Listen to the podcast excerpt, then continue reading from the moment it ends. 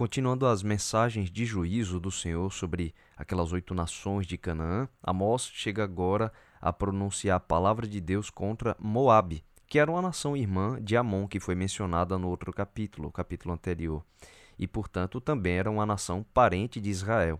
Amon ele foi um outro filho de Ló, dos dois, que também era sobrinho de Abraão. Então, eles eram todos parentes. E o Senhor revela aqui o seu juízo sobre Moabe, especificando o seguinte no verso 1: queimou os ossos do rei de Edom, até os reduzir a cal. Bom, Edom é um outro nome para os descendentes de Esaú, aquele irmão né, de Jacó, de quem ele roubou a primogenitura. Então, na verdade, Moabe, assim como era uma nação parente de Israel, também era parente de Edom. E eles haviam então queimado os ossos do rei dele. Né? Então, todos esses israelitas, edomitas, amonitas e moabitas eles eram, portanto, nações irmãs. São as últimas citadas nessas profecias eh, de Amós. E nas suas origens, todas elas conheceram o Senhor por meio de Abraão, a quem Deus tinha feito uma aliança inicial, né? Mas essas quatro nações são mencionadas aqui por terem se afastado completamente do Senhor, praticando atrocidades. Os moabitas se voltaram contra Edom ao ponto de queimar até os ossos do seu rei, como Deus menciona aqui. A gente não sabe se é literal ou figurado, mas isso é para a gente a ideia do tamanho da rivalidade entre esses povos que tinha agora e que, na verdade, todos deveriam ser testemunhas do amor do Senhor naquela terra, né? Agora as profecias de Amós vão agora contra o reino de Judá.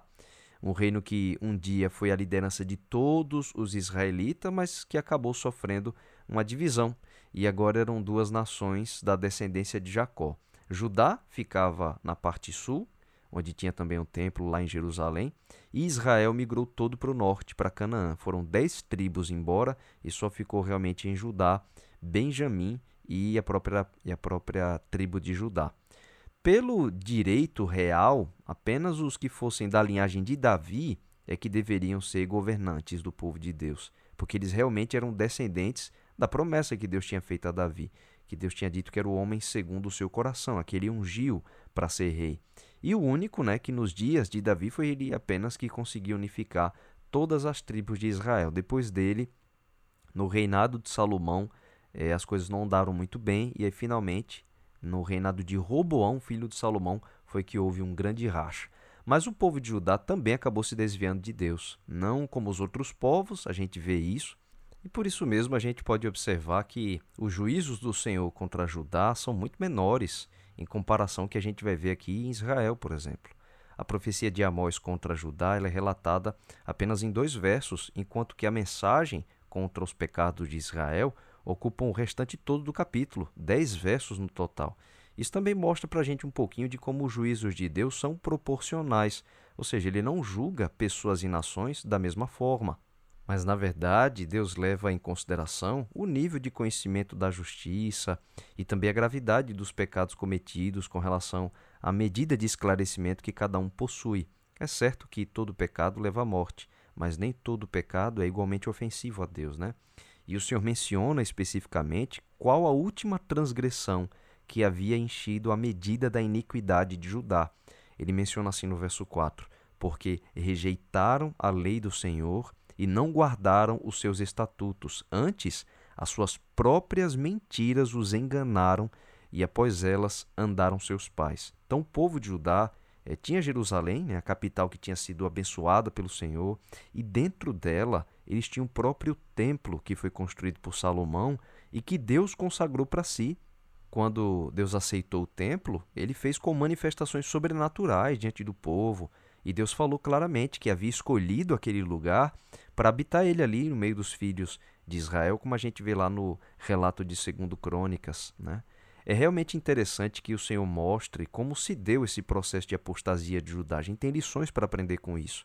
Ele diz assim: as próprias mentiras os enganaram. Ou seja, eles não procuravam rejeitar o Senhor abertamente a princípio, mas eles começaram com mentiras e acabaram sendo enganados eles próprios pelas mentiras que contaram. Ninguém jamais pode enganar a Deus, mas quando a gente mente sobre a nossa condição diante dele, sobre os nossos pecados, a gente não está enganando a Deus, a gente engana só a nós mesmos.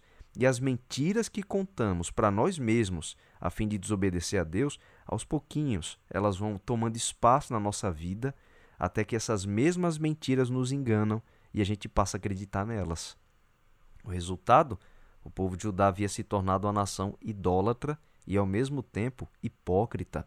Eles eram capazes de ir ao templo, adorar o Senhor, praticavam jejum, observavam as solenidades das festas religiosas, mas ao mesmo tempo guardavam ídolos cananeus dentro de casa, chegaram a adotar a prática abominável de sacrificar os filhos àquelas divindades. Então, por isso chega agora o juízo do Senhor sobre eles também. E Deus fala no verso 5: Por isso meterei fogo a Judá, fogo que consumirá os castelos de Jerusalém. Então, de forma sucinta, mas que foi melhor explorada por outros profetas como Jeremias, Amós ele profetiza aqui também a destruição de Jerusalém, que acabou sendo queimada pelo Império Babilônico. Mas Deus ainda insiste né, com eles, porque ainda tinham pessoas fiéis ali dentro de Jerusalém. Só que esse já não era o caso de Israel. Finalmente, agora Amós ele dirige as suas palavras contra o reino do norte, ou seja, contra Israel, que era realmente o alvo dessas mensagens, desde quando ele explicou isso no verso 1 do primeiro capítulo. E pelas descrições, a gente pode observar aqui o grau de perdição, de injustiça e maldade que os israelitas tinham chegado. Nos versos 6 e 7, Deus explica assim: Os juízes vendem o justo por dinheiro e condenam o necessitado por causa de um par de sandálias. Suspiram pelo pó da terra sobre a cabeça dos pobres e pervertem o caminho dos mansos. Um homem e seu pai coabitam com a mesma jovem e assim profanam o meu santo nome. Os juízes, então, eles eram gananciosos, torciam a justiça, né? E condenavam os pobres por proveito próprio, para ganhar dinheiro. O nível de corrupção tinha chegado a um ponto tal que Deus expressa que eles tinham desejo pelo mal de uma forma que eles suspiravam para afundar a cabeça dos pobres no pó da terra. E além de corrupção, havia um terrível grau de imoralidade que se alastrou pela nação. Na época, tinha uma divindade cananeia chamada Azerá, e ela era considerada a deusa da fertilidade. Infelizmente, o povo de Deus também se envolveu em cultos a essa divindade. Ele oferecia então coisas que muito possivelmente estavam relacionadas até orgias sexuais. Os deuses cananeus eles degeneraram completamente a moralidade do povo de Deus, porque esses deuses eles próprios eram muito imorais. Os mitos das origens deles né, estavam relacionados a incesto, assassinato e coisas assim. Se um povo então adotava um Deus né, com esse nível de moralidade como referência para sua devoção, para sua fé, então o povo se tornava tão ruim quanto a divindade a que servia, e tudo isso porque rejeitaram o Deus de Israel, que era um Deus de amor, de misericórdia. Foi assim que Deus se revelou, muito diferente dessas divindades absurdas de Canaã, e todos falsos, né? Antes de finalizar o capítulo, a gente ainda lê o Senhor falando de forma aberta com o seu povo sobre como cuidou deles, mas que em retribuição só lhe voltaram as costas e se foram para esses deuses terríveis. Né? Ele fala assim nos versos 9 a 11: Eu destruí diante deles o amorreu, cuja altura era como a dos cedros e que era forte como os carvalhos, e destruí o seu fruto por cima e as suas raízes por baixo. Também vos fiz subir da terra do Egito, e quarenta anos vos conduzi no deserto, para que possuísseis a terra do amorreu Dentre os vossos filhos suscitei profetas, e dentre os vossos jovens, nazireus. Não é isto assim, filhos de Israel? diz o Senhor. Você vê que Deus chega a colocar num tom de pergunta para eles: não foi assim? Então, Deus fala como lutou por eles, né, para expulsar os povos que viviam ali em Canaã, justamente porque esses povos praticavam essas mesmas abominações, especificamente os amorreus que Deus menciona aqui, né? Deus teve muita compaixão com essa nação dos amorreus para que eles também se arrependessem, e a gente vê isso quando ele até conversa com Abraão. Deus promete a Abraão que daria aquela terra de Canaã como herança né, aos, aos seus descendentes, mas ele explica ali que ainda não podia levá-los para lá, é, porque a medida da iniquidade dos amorreus ainda não está cheia. Olha que interessante. Deus tendo compaixão dos amorreus, dizendo: Olha, Abraão, eu quero dar essa terra, mas você ainda não pode ir para lá. Eu ainda estou esperando o arrependimento dos amorreus, porque a medida da iniquidade deles ainda não encheu. Está em Gênesis 15, verso 16. É muito interessante. Mesmo não sendo o povo de Deus, Deus tinha compaixão daquelas nações ali. Mas olha, agora tendo colocado o povo de Israel em Canaã no lugar dos amorreus, era na verdade a medida de iniquidade de Israel que estava ficando cheia. E Deus enviava os seus servos para advertir o povo, mas eles não ouviam. Como ele disse, né?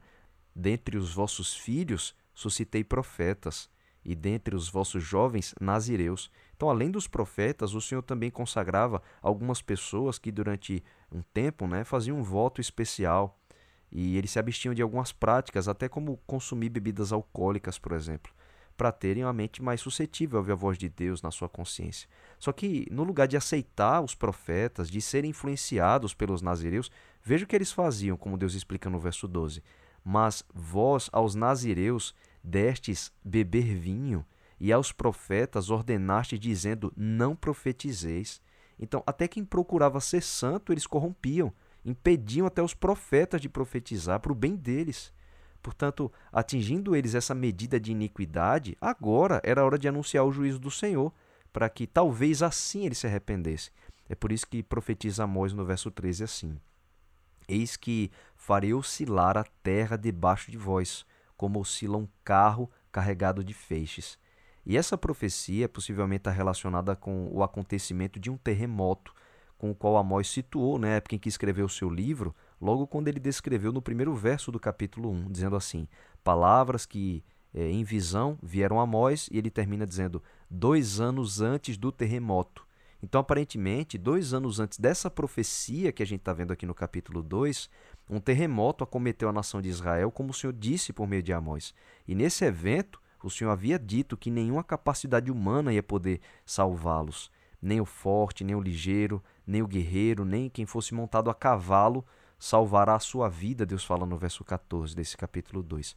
A devastação seria tamanha que a gente termina o capítulo lendo o seguinte: E o mais corajoso entre os valentes fugirá nu naquele dia disse o Senhor. Então, essa profecia nos dá uma noção mais literal do que significa aquela expressão eu fiquei sem chão. Né? Quando um terremoto tirasse até o chão que eles pisavam, será que então os israelitas finalmente ouviriam o Senhor? É claro que Deus podia impedir esse terremoto de acontecer, como pode ter evitado também muitas outras catástrofes sobre o seu povo, sobre outros terremotos também, por sua misericórdia, né? Ele deve ter defendido a Israel muitas vezes no passado. Mas agora, afundados na perversão, na idolatria, tendo rejeitado o Senhor, eles estavam entregues à própria sorte, não porque Deus quis, mas porque eles rejeitaram a proteção de Deus. Mas assim, no seu grande amor, Deus avisa, né, esperando que ao menos pelo sofrimento ele possa ter o seu povo de volta. Como, como disse S. Lewis, o sofrimento é o megafone de Deus para um mundo ensurdecido. Sabe, às vezes, algumas pessoas só escutam a voz de Deus quando seus pecados lhes levam a perder não apenas a própria dignidade, mas ficar até sem o próprio chão.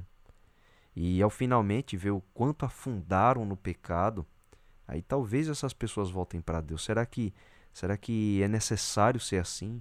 Será que a gente precisa perder o nosso chão para ouvir a Deus antes que as consequências dos nossos pecados nos alcancem? Isso não seria mais sábio? Então fica lições aqui importantes do livro de Amós para a nossa vida. Ouvir ao Senhor enquanto se pode achar, buscá-lo enquanto está perto.